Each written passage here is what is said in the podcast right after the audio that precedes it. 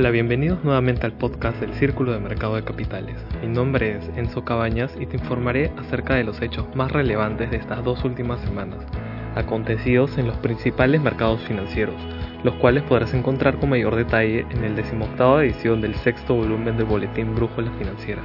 En la sección Perú tenemos lo siguiente. El Ejecutivo ratificó a Velarde como presidente del directorio del Banco Central de Reserva quien se encuentra dirigiendo desde el 2006 y su periodo se extenderá hasta el 28 de julio del 2026. Por otra parte, el Ministerio de Economía y Finanzas anunció que apoyarán la reactivación del sector agro a través de la activación de una línea de crédito por 600 millones de soles. Asimismo, Reino Unido y Perú suscribieron un acuerdo para el financiamiento de proyectos de desarrollo sostenible por un monto de 100 millones de euros. Por otro lado, el 4 de octubre del 2021, Perú reportó el riesgo más bajo de la región, con un ENVI en 1,53% según JP Morgan. En la sección Latam tenemos lo siguiente. En Venezuela, el Bolívar soberano pasó a llamarse Bolívar Digital, con 6 ceros menos.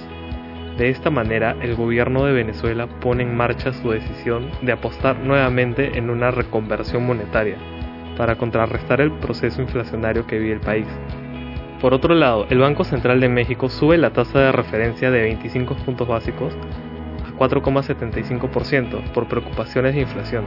Además, el directorio del Banco Central de Colombia elevó la tasa de interés de referencia en 25 puntos básicos a 2%, buscando controlar la inflación. Finalmente, el Banco Central de Brasil sube la tasa de interés referencial en 100 puntos básicos, a 6,25%. Pasando a la sección de Estados Unidos, la Fed realizó la reunión monetaria correspondiente a septiembre, en donde ha decidido mantener invariante su tasa de interés de referencia. Asimismo, Joe Biden condenó el maltrato que han sufrido los inmigrantes haitianos.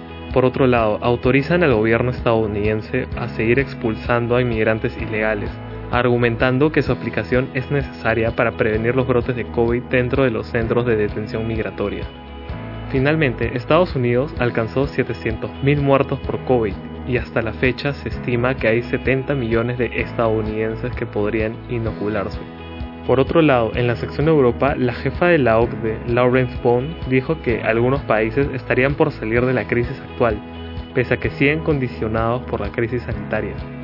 Asimismo, algunos fondos especulativos que apuestan en nichos de mercado como el gas natural holandés y británico o la demanda de energía española han convertido el incremento de los costos de la energía en una de sus mayores fuentes de dinero. Además, España se sitúa entre los cinco primeros destinos de inversión inmobiliaria en Europa para el 2022 y los criterios van tomando peso en las decisiones de inversión. Y para finalizar con esta sección, la inflación amenaza los planes de la BCE con su, última cifra de septiembre, donde llegó a 3,4% según el reporte del Banco Central Europeo. Pasando a la sección Asia, Asia está ganando la guerra del gas natural a Europa y se queda con los cargamentos que llegan desde Estados Unidos. Por otro lado, los presidentes de Asia y África reclaman en la ONU el acceso equitativo a las vacunas. Adicional a ello, las acciones asiáticas caen debido a las preocupaciones por el sector inmobiliario y las presiones de la inflación. Y por último, el gobierno de Taiwán se encuentra enojado con China debido a la incursión aérea en China. Mientras, en la sección commodities, los bloqueos viales en perjuicio de las minas Las Bambas culminaron con ello, la minera Minerals and Metal Group reinició tanto sus operaciones como el transporte de cargamentos de insumos. Además, el precio del oro cerró el tercer trimestre en la zona roja a medida que el dólar se fortalece.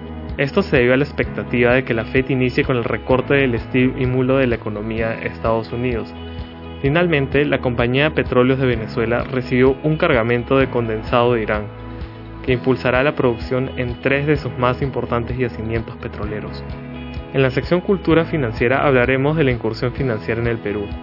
La inclusión financiera, según la SBS, se define como el acceso y uso de los servicios financieros de calidad por parte de todos los segmentos de la población. La importancia de la inclusión financiera radica que es un medio para mejorar el bienestar de la población y además contribuye al desarrollo estable de un sistema financiero.